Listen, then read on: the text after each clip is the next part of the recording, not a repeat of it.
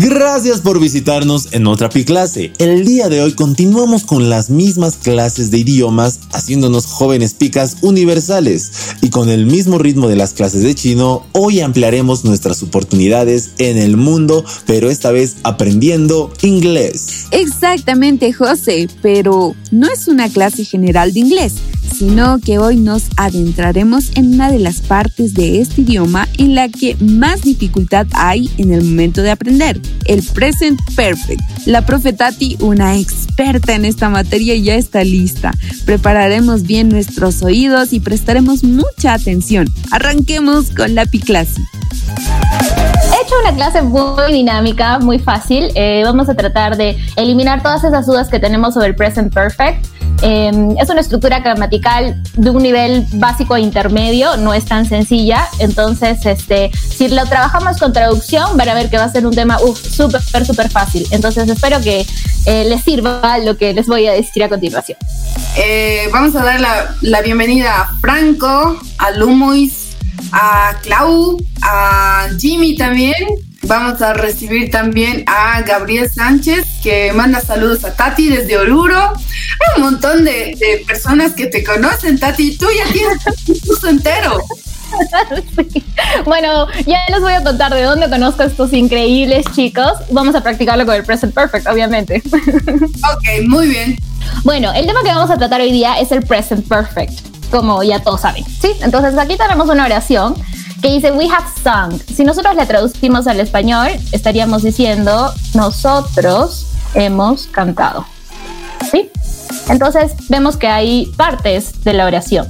El sujeto, el auxiliar y el verbo principal. Entonces, esta es la primera, eh, el primer tip que les quiero dar, que les va a servir en general en el inglés. En el inglés tenemos dos tipos de verbos, los verbos principales, los main verbs, y los verbos auxiliares. Si queremos eh, didactizarlo un poco, y para aquellos que son fans de Game, of, de Game of Thrones, si es que han visto, podríamos considerar que los verbos principales son los reyes y los verbos auxiliares son las manos del rey. El rey es la persona más importante del reino y la mano del rey es la segunda persona más importante. Entonces, la función de la mano del rey es ayudarle al rey a tener sentido, a poder reinar, ¿sí? Entonces, eh, podemos tener que, digamos, los, el main verb es el rey Baratheon y el auxiliary es nuestro querido Ned Stark. Ok, entonces vamos a trabajar un poquito más con esto. Por ejemplo, yo puedo tener una oración que diga, I have tried ceviche. Uh, no sé si es que ustedes han probado. En este caso, try es probar, pero se refiere al término, o sea, al probar de comida. Entonces, si yo digo, I have tried ceviche, tengo un verbo principal, que es el try, probado, y el verbo auxiliar, que es have. Entonces, ¿cuál sería la diferencia si es que yo pongo I have a I have ceviche? ¿Cuál sería la diferencia entre I have tried ceviche y I have ceviche? Bueno, los dos tengo el verbo have, pero en, esto, en este caso, o en, en el segundo caso, el verbo have está cumpliendo otra función, está cumpliendo la función de rey. Entonces, la primera situación que tenemos que comprender del present perfect es que el have como verbo principal significa tener. En cambio, el have como verbo auxiliar o como la mano del rey es el verbo haber. ¿Ok? Solamente esa oración para este, realizar, ver cuál es la diferencia entre uno y otro. Ahora, el verbo, el verbo rey, el verbo principal, va a ser el past participle, la tercera forma de los verbos. No, en el colegio, seguro en Perú, en Bolivia, en todo el mundo nos han hecho estudiar el primer verbo, el infinitivo, luego el pasado simple y luego el pasado participio. Estoy segura que nos han tomado exámenes de eso mil veces. Entonces vamos a trabajar con la tercera línea, la última línea de los verbos, los participios. Si es que nosotros traducimos este verbo al español, son los verbos que terminan en ado, edo o ido. Entonces, podríamos tener tipo cantado, comido, hablado, tomado, comprado. ¿Entienden la terminación? Entonces, esos, los past participles son esos. Entonces, si es que yo quiero hacer una oración tipo yo cantado, eh, no tiene tanto sentido. Yo necesito un auxiliar, una palabra que vaya en el medio. Entonces, yo diría yo he cantado. ¿Sí? O digamos tú, tú comido, eh, no, tú has comido. ¿Ok? Entonces aquí vamos viendo poco a poco el trabajo del auxiliar, que está ayudando a que el verbo tenga un poco más de sentido, que se escuche mejor. ¿Sí? En el español, es mucho más difícil aprender español que aprender inglés en tema gramatical y en tema, en tema de conjugación de verbos, porque en el español tenemos para cada persona una conjugación diferente. Por ejemplo, si digo ella, el verbo del medio también va a cantar, va, va a cambiar, va a ser a. Ella ha hablado. Si digo nosotros, estaría diciendo nosotros hemos tomado, ¿verdad? O ustedes, ustedes han comprado. ¿Sí? Eso en tema del español. Entonces, lo chévere del present perfect es que yo puedo traducir, puedo, puedo traducir literalmente esas oraciones. O sea, puedo, tengo una palabra para ustedes, tengo una palabra para han y tengo una palabra para comprado. Entonces, vamos a ver cómo va esto. Vamos a hacer ejercicios, o bueno, oraciones con, eh, que sean afirmativas. Primero, la primera que ya puse, I have tried ceviche.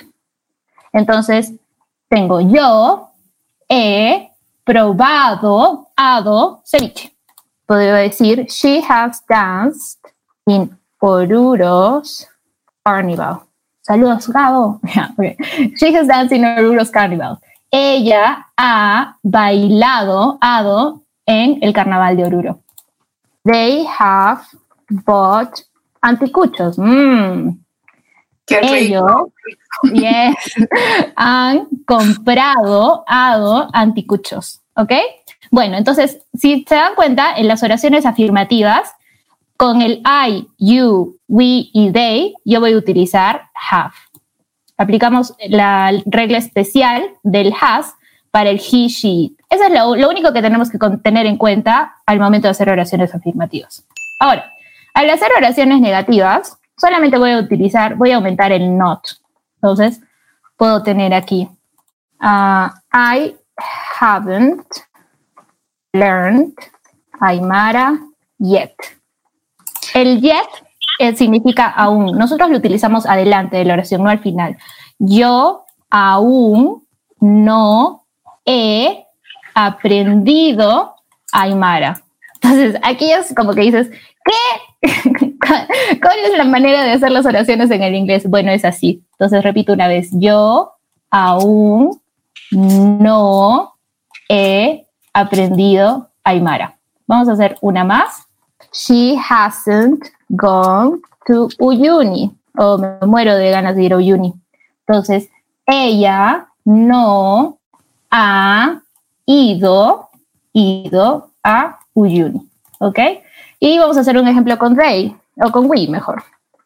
We haven't been to el alto. Entonces aquí tenemos, nosotros no hemos estado en el alto. ¿Sí? Entonces si se dan cuenta, acá el auxiliar que estoy aumentando, bueno, la palabra que estoy aumentando es el not, para indicar que la oración es negativa. Entonces yo no he aprendido, ella no ha ido, nosotros no hemos estado. Y con eso tienen cómo se forman las oraciones eh, negativas. Entonces, bueno, en el tema de las preguntas pasa algo que va a pasar en todas las preguntas de cualquier tiempo que se llama inversión. Entonces, ¿a qué se refiere eso de la inversión? Normalmente todas las oraciones van a ser un sujeto y un verbo. Cuando tengo una inversión, voy a poner el verbo primero antes que el sujeto. ¿Ok? Entonces voy a utilizar mi verbo auxiliar primero, have, y luego voy a poner el sujeto, have you. ¿Ok? Entonces ya estoy haciendo una inversión. Have you visited Potosí? ¿Has tú visitado Potosí? Con una pregunta con has. Has he swum in Titicaca Lake? Entonces tengo al, a el nadado en el lago Titicaca. ¿sí? Entonces, ¿qué es lo que estamos viendo? Primero, el have son todas las combinaciones del verbo haber. Entonces, si es que yo digo, yo, I have, estaría diciendo yo he. You have, tú has. He has, el ha. A ver, chicas, ¿cuáles serían las siguientes? Digamos, si digo she has. Ella ha. Exacto, ella ha. Uh, it has. Eso ha. Ajá, exacto. Bueno, nosotros en el español no tenemos una traducción para el it. Lo más acercado, a, lo más cerca a eso podría ser eso. Entonces, no, no se preocupen si es que no saben cómo traducir el it porque en el español no lo tenemos. They, we have, nosotros hemos. A ver, Susan, ¿cómo sería you have en plural en este caso? Ustedes han. Ajá, exacto. Ustedes han. Y si pongo they have, sería ellos han. Entonces, ¿cuándo, va a significar esto del han, han, hemos, a, a, etcétera, que son las conjugaciones del verbo haber? Solamente cuando el verbo have sea la mano del rey, solamente cuando sea un auxiliar. Si es que es el verbo principal, es decir, si es que no hay otro verbo que acompañe el have, entonces en ese caso el verbo have va a significar tener, que esa es una de las principales dudas que se tienen cuando cuando se leen las oraciones del hub. O sea, ¿cómo, ¿cómo lo traduzco? ¿Cuál es su significado? Ok, tiene que ver si es que hay un verbo más, es haber, y si es que es el único verbo, es simplemente tener. La clase de la profetati apenas comienza. Descansemos un rato, que aún hay mucho material por aprender en la Piclase por ATV Radio.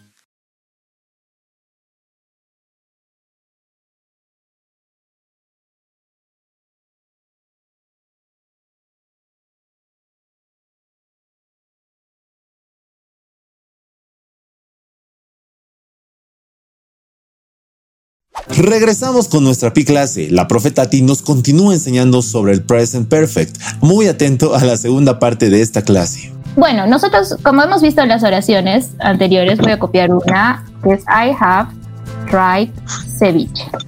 Tati, have you tried ceviche? I haven't tried ceviche. I, I don't like it. Oh, you don't like it, but you don't know. No sabes porque no has probado. uh, Uh, I can't uh, try it ceviche, but because I allergic. Oh, you're allergic to fish. Allergic? Are you allergic to fish? Yes. Oh, that's so bad. Bueno, hay, hay opciones, así que no te preocupes. Los somos muy creativos en cuanto a comida. bueno, entonces, normalmente nosotros diríamos, o en el colegio nos enseñan, I have, I have tried ceviche. Y nosotros normalmente nos acostumbramos a decir, I have, I have, I have. Pero si queremos sonar un toque más natural, lo que yo les aconsejaría es que en el hecho, en el, en el caso del I, nosotros digamos I've, I've tried ceviche. Entonces, si vemos, vamos a ver un pedacito de este video. He's your uncle? Yeah? Uh-uh. I've never seen him before. Vamos a ver que la mayoría La mayoría dice I've I've never been sick before. Hello darkness my old friend.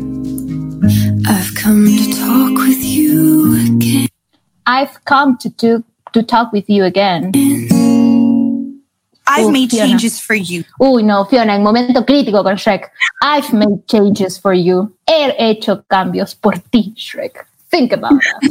Okay. Entonces, en la mayoría de casos, los hablantes eh, nativos utilizan el I've. Entonces, vayan practicando, porque, por ejemplo, para mí es algo un poco complicado, porque yo ya he aprendido con I have, I have. Entonces, para mí es un poco complicado el aprender el I've otra vez, ¿no? Pero si es que quieren mejorar su pronunciación, quieren sonar más nativos, entonces lo que yo les recomendaría es, el, es eso. I've, I've played, I've walked, I've said, I've done, I've seen. ¿Ok?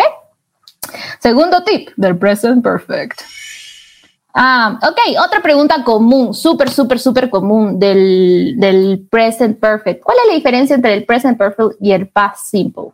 I have tried ceviche on I tried ceviche. Ok, el, el, present perfect es compuesto, ¿verdad? Como que tiene, o sea, tiene un auxiliar en este caso, ¿verdad? Ya, entonces, bueno, en este caso, ¿cuál, esto les va a servir para exámenes internacionales. Cuando ustedes eh, tengan eh, las opciones de utilizar entre el pasado simple y el presente perfecto, bueno, primero, los dos, los dos tiempos se refieren a algo que ya sucedió. Entonces, si yo digo, I tried ceviche, la traducción sería, yo probé ceviche. Yo probé el ceviche, ¿no? Probé el ceviche. I have tried ceviche. Y si traduzco esta, sería yo he probado ceviche, el ceviche. Entonces, si es que analizo, en las dos oraciones me estoy refiriendo a algo del pasado. Yo probé ceviche, yo he probado el ceviche, ya pasó, ya lo hice, ¿ok? Entonces, la diferencia entre uno y otro es que en el past simple, en este de aquí, nosotros vamos a hablar de un tiempo específico en el tiempo, en un tiempo, claro, un momento específico en el pasado. Entonces voy a decir, I tried ceviche yesterday, momento específico. Or I tried ceviche last week. Probé el ceviche ayer. Probé el ceviche la semana pasada, el mes pasado, el año pasado. I tried ceviche a few days ago. Probé ceviche hace unos días, momento específico. I tried ceviche the other day. Probé ceviche el otro día. I tried ceviche in August, in 1992, like a long time ago. so, probé el ceviche en agosto, en 1992. Ok, entonces cuando yo tengo un tiempo específico, specific time, tengo que utilizar el simple. Entonces, si es que algún día dan sus exámenes internacionales, que, los, que se, les recomiendo que lo hagan, eh, y tienen dentro de su oración un yesterday, un last week, um, a few days ago, la expresión del ago, hace, que significa hace, o un momento específico como un mes o un año, utilicen la opción que es past simple. ¿Ok? Pero si es que están hablando de algo más general, por ejemplo, recently, recientemente, lately, últimamente, utilizan el present perfect. Entonces, por ejemplo, I have tried ceviche today.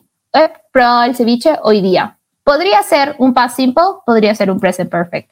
I have tried ceviche this week. Ok, he, he probado ceviche esta semana.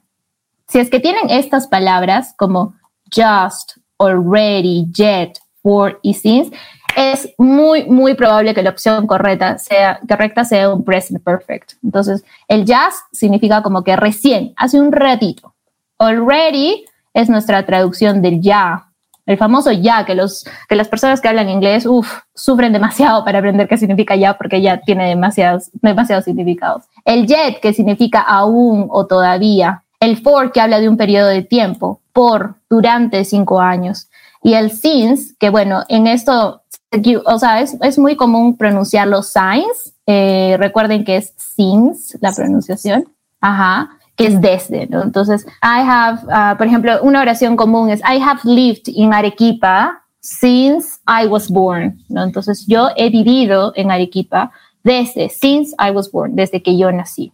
Or I have lived in Arequipa for 27 years. So, uh, yo he vivido en Arequipa durante 27 años. ¿Ok? Entonces, estos, estos, cuando estén dando exámenes internacionales, revisen estas palabras. Va a ser súper importante y les va a ayudar un montón para determinar cuál es la respuesta correcta entre un past simple y un present perfect. ¿Ok? ¿Alguna pregunta hasta aquí, chicos? Sí, tenemos una pregunta en, eh, en los comentarios, pero no sé si todavía tiene un poco de relación, pero la voy a lanzar porque han escrito. ¿Cómo aprender los verbos irregulares? Ah, bueno, ah, a ver, el rap de los verbos. Bueno, este, los verbos irregulares simplemente se los tienen que, los tienen que memorizar. O sea, creo que no hay otra manera. Van a tener que sentarse en su, en su, en su, en su, en una silla o bueno, dependiendo de cómo estudien, y van a tener que repasar take, took, taken, shake, shook, shaken, wake, woke, woken. Como que aprenderlos en una canción. De hecho, este, este, este profesor es un, es un capo. Hizo un rap de verbos. Entonces, si es que ustedes, ustedes idean maneras como, digamos, este rap de los verbos o cualquier canción que sea pegajosa y que simplemente memoricen las palabras, les va a ayudar un montón, ¿no?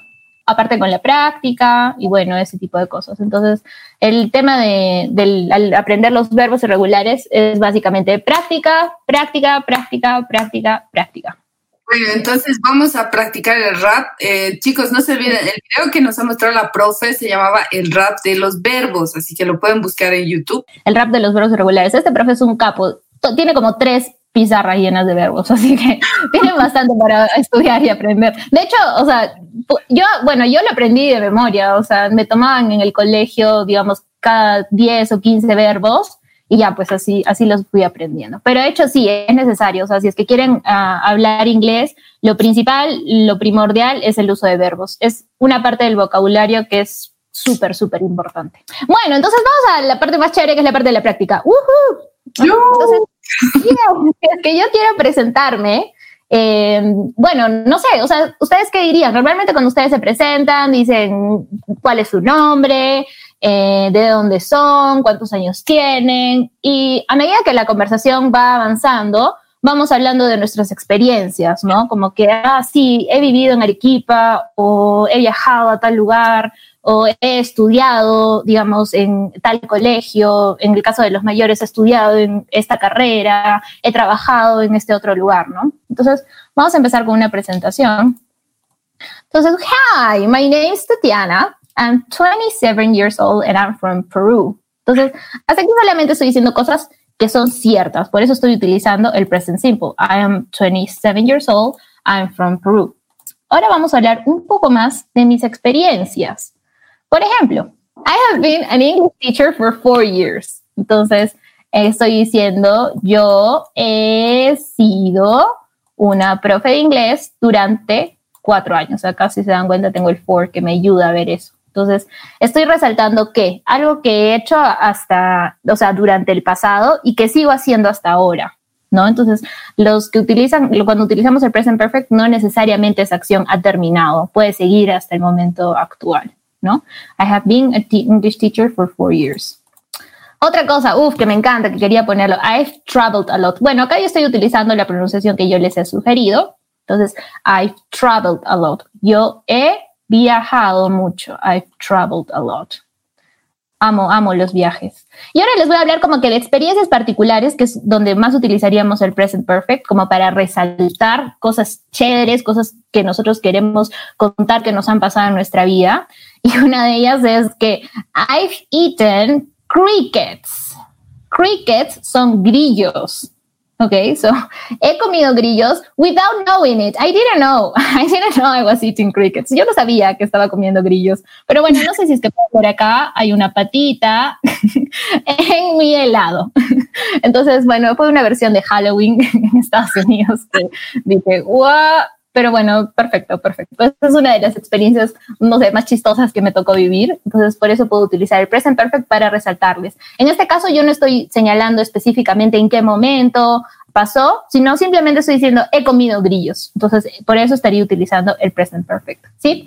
Y bueno, otra experiencia súper chévere que también creo que hice es I've jumped from a bridge. Entonces, yo he saltado, recuerden siempre ado, he oído, yo he saltado de un puente. I have jumped from a bridge. Es una experiencia muy loca. Creo que no lo volvería a hacer. Ah. animamos, pero no creo. bueno, igual anímense, siempre vivan. Nunca, uno nunca sabe cuándo va a venir una pandemia mundial. Ya. Y luego, esta es la razón de todos mis paz, mi, mis bolivios adorados. Este, esta oración dice: I've been to the US with Bolivian and Peruvian people. Entonces aquí yo he estado en los Estados Unidos con eh, personas bolivianas y peruanas. Entonces, aquí quería hacerles una mención. ¿Cuál es la diferencia en I have been to and I have been in?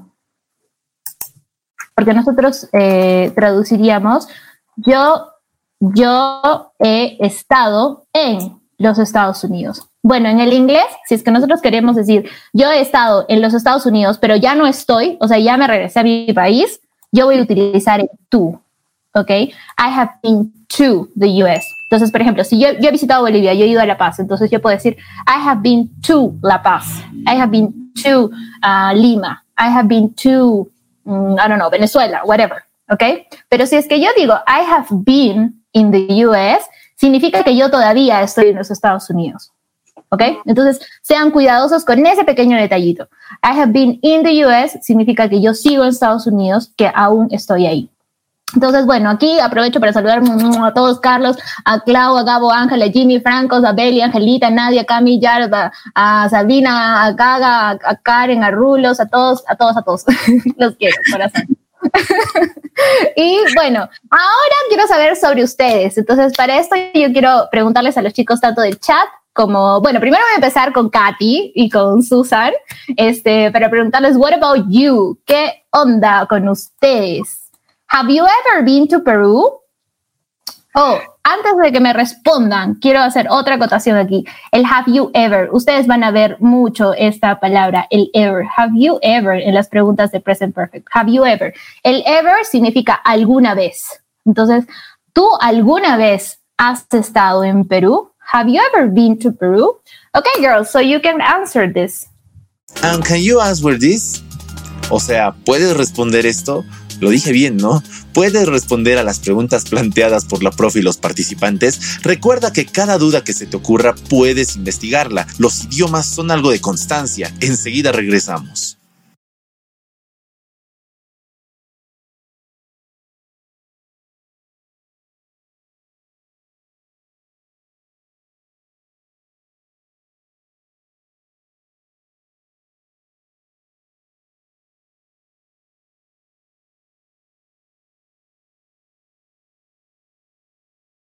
Seguimos por ATV Radio a nivel nacional. Este contenido también está en nuestras redes sociales. Ahora tengo una pregunta para Tati. Tati, ¿cuál sería uno de los ejercicios más importantes para poder eh, empezar a generar estas ideas? Porque es al revés, ¿no? Todo, todo es un poco como al revés para nosotros. Entonces, ¿cuál sería uno de los ejercicios más importantes para que nosotros podamos empezar a captar y a memorizar eso? No solamente los verbos, ¿no? Sino que obviamente el orden, porque tenemos, como tú nos estabas dibujando hace rato, tenemos una mano del rey, tenemos el rey y tenemos después la, la el, el de la oración. Entonces, ¿qué podríamos hacer? Bueno, eh, podrían primero reforzar cuáles son las partes de la oración. Parece algo súper aburrido, eh, de repente para muchos innecesario, identificar cuál es el verbo, cuál es el sujeto, cuál es la persona que realiza la acción. En realidad eso les va a ayudar no solamente para poder realizar bien sus oraciones gramaticales, sino en exámenes internacionales donde la diferencia entre palabra y palabra sea mínima. O sea, el hecho de saber cuál es el sujeto y cuál es el verbo les puede salvar respuestas más adelante. Entonces, podrían eh, buscar algo que se llama parts of speech, que son las partes de la oración, y pueden practicar eso. Eso les puede ayudar bastante, parts of speech. Luego, este, bueno, mmm, algo que a mí me ayudó personalmente, o sea, bastante, fue traducir. O sea, sé que hay un, hay, hay, una, hay, una, hay un debate, ¿no? Entre que si es que nosotros tenemos que utilizar la lengua materna al momento de enseñar inglés o no. De hecho, muchas veces se dice que no es factible, pero al mismo tiempo también es útil porque el inglés y el español son lenguas que en muchos ámbitos, no sé, un 85% son paralelas, o sea, tenemos la misma estructura, como en el present perfect, o sea, tengo una palabra para cada palabra, ¿no? Una palabra en español para una palabra en inglés. Entonces, ah, eh, utilicen esos recursos. Eh, de hecho, hay algunos en los que tienen que abrir su mente y decir, ok, me olvido de lo que he aprendido en el español o de cómo se dice en el español y tengo que aprender cómo se dice en el inglés, que es una manera completamente diferente. Eso también. Y bueno, en Internet hay infinidad de ejercicios de práctica de gramática, así que lo que más les recomendaría es eso, practiquen, practiquen, vayan formando su vocabulario y vayan practicando siempre sus verbos. Uh -huh. Yes. Ok. okay. I think we, no have, we have no more questions, so vamos a seguir con nuestras preguntas. Aquí tenemos otra pregunta que dice, have you eaten something weird? Weird es extraño, raro, weird. Entonces he elegido tres platos weirds de, de Perú. Entonces, como pueden ver, el primero, no sé si en Bolivia comen cuy. Se come, pero, o sea, aquí en la ciudad no es que vas a ver un cuy, digamos, en tu plato. Tal vez Ajá. una parte. Ah, bueno. Este es un plato de mi ciudad, de Arequipa, que se llama cuy chactao. Entonces, este, bueno, todo el mundo, todos los turistas que vienen acá se cuasi desmayan cuando lo ven. Entonces, por eso quería compartírselos. Luego aquí tenemos otro, otras, unas brochetas así, miren qué ricas, ñami. unos gusanitos que se llaman suri, que ese es un plato tradicional de la selva. No he probado el suri, pero bueno, las personas que lo han probado, that have tried, um, dicen que es como el pellejo del, del pollo así grasoso, como que full grasa. Y luego este, que es el ceviche de conchas negras. Entonces, eh, Katy, de repente tú puedes probar esto porque no es, no es pescado. No sé si es que seas alérgica a los mariscos también. Pero, uff, o sea, se ve negro y se ve, no sé, no tan rico, pero es, uff, lo mejor del mundo, en serio. Si vayan a Lima tienen que comer un, un ceviche de conchas negras. Entonces, tú, Katy, ¿have you eaten something weird?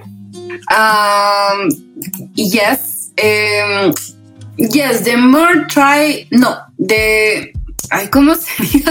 I El have. más raro. I have, ok. okay. ¿Quieres decir yo he comido?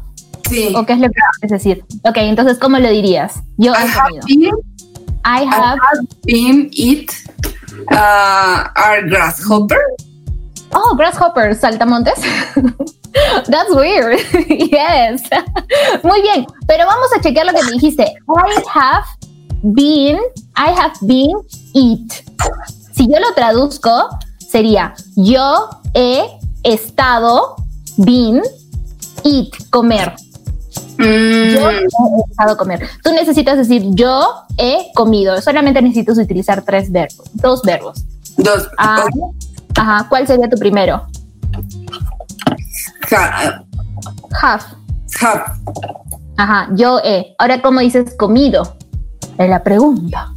Ate. At. At. Uh-uh. ok, vamos a repasar. Es eat, Ate. eaten. Ah, ya. Eaten. Ajá, entonces dirías, I have eaten. Grasshopper. There you go. That's girl. That's it, girl. Okay, so I have eaten grasshoppers. Where? Where did you eat that? In Mexico. Oh, nice. Like uh, fried grasshoppers, fritos, fried grasshoppers. Yes, right. In uh, tacos. Tacos. ¿In in tacos? ¿In the tacos? Oh, no, you're kidding me. ¿Por qué? ¿Por qué las personas hacen eso? ¿Por qué ponen insectos o animales raros en la comida normal? No, ellos comen todo, o sea, todo con tortilla, ¿no? Entonces es así como que tienen tacos, tienen tortillas, tienen quesadillas, tienen este un montón de cosas que son los mismos ingredientes, la diferente presentación. Entonces es como que tienes un taco y tienes ahí los grillos, los, los saltamontes. Claro. Qué loco, qué loco. En Colombia creo que comen hormigas, hormigas fritas, unas hormigas rojas. Ok, bueno, tenemos a Lucía que dice, I have been to Arequipa and I loved it. Oh, excelente oración y excelente mensaje, Sofía. Lucía, perdón, excelente. I have been to Arequipa and I loved it. I have eaten lizard. Oh my God, Gaga.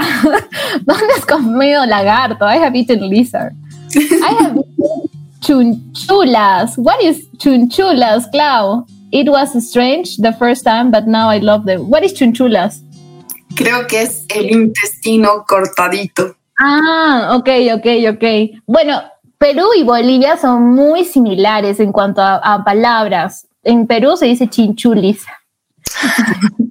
Ujú, Chunchulas y chinchulis, o bueno, caparinas también. Kenneth dice, I have eaten a lollipop with insects. ¿Dónde? Ay, no, ¿qué insectos? I have eaten, perfecto. I have eaten, I have eaten, I have eaten. Claudia, excelente que hayas puesto I've eaten. Entonces estamos practicando el I've, ¿no? El I've, la pronunciación I've- más nativa. I've eaten. Yes, good. Ok, entonces vamos a nuestra última pregunta. Gatita está nerviosa. okay, the question says, which is the most exciting thing you have done? Which is the most exciting thing you have done? ¿Cuál es la más excitante o emocionante cosa que tú has hecho? Mm, I have been. I have been Yo he estado, ajá. besi- visited. Oh, ok. Ahora estamos haciendo lo mismo. Yo he estado visitar. I, I, Solamente tienes que decir, yo he visitado, digamos, ¿no? I, I have visited. Ajá. I have visited. Yes, good. Yeah, you nailed it. Very good. Mhm. I have uh, visited uh, much museums of the first world world. Ah, okay, okay. Ah, okay, okay, nice. So you have visited, en este caso utilizamos many, muchos, Ah, many museums, ajá, ah, of the first world, world, world, world, war, world war. I don't know. That's- yes, world war. Okay, thank you. Yes, perfect. So I have visited many museums. ¿Qué tal la clase de hoy? Para mí fue muy práctica y dinámica. Sigamos aprendiendo juntos con las Pi clases que se transmiten desde las 4 de la tarde en vivo por la página de Facebook Pica Bolivia y que ahora te las traemos a ATV Radio. Recuerda, la educación debe continuar. Nos vemos. Chao. Este programa fue producido por la Casa de la Televisión Inteligente.